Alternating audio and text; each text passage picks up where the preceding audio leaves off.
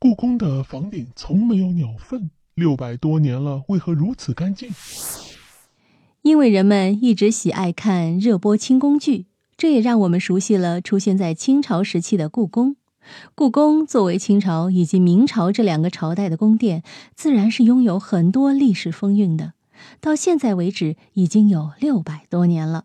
可是很多人去参观故宫时，都发现故宫虽然历史悠久，但是并没有太多的损坏，而且还是不伤大雅的那种。有人戏称故宫是个鸟不拉屎的地方，其实故宫不仅仅是鸟不拉屎，屋顶还不长草。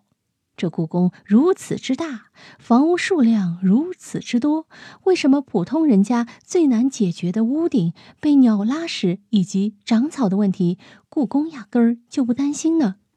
首先，第一个原因，有专门的洗扫太监负责清理，他们归内务府管辖。宫女要不要爬房顶干这活呢？暂时还没有查到相关资料，毕竟还是男人上手比较方便。在很多资料里面提到了故宫的屋面设计不利于鸟类在这里停靠。除了琉璃瓦的釉面非常光滑，带有一定的倾斜度外，有人还提出了当年工匠设计屋顶时采用了一种叫做“鹰不落墙顶”的设计方式。从字面意思来说，这种墙顶就是连黄莺都不愿意落在上面。怎么办到的呢？原来是将房檐的坡度调大。鸟儿都喜欢抓柱子或在房檐上休息，坡度调大后，鸟儿在房檐上根本没有办法不用力就能站立。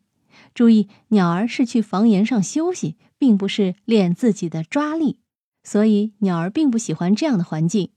房檐的柱子设计的也是非常的光滑，鸟儿很难抓住。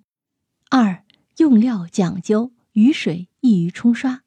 故宫的自净能力非常强。什么是自净能力？是说故宫自己能清扫卫生吗？当然不是这样，而是说故宫屋顶的材质是比较特殊的。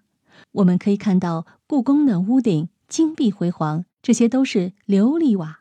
琉璃瓦有一个非常好的特点，就是不容易沾染灰尘。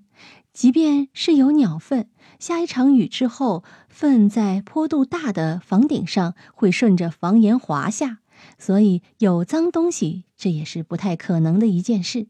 另外，在阳光强烈的时候，在故宫的上方是非常的刺眼，鸟儿肯定不喜欢在这样的地方落脚了，因此都纷纷避开这个地方。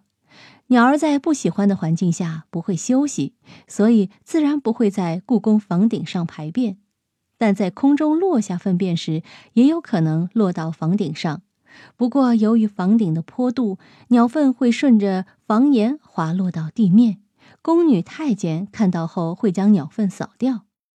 总结以上这样宫殿的设计，杜绝了鸟粪出现在高高在上的皇帝眼中，所以故宫才吸引了大量的游客参观。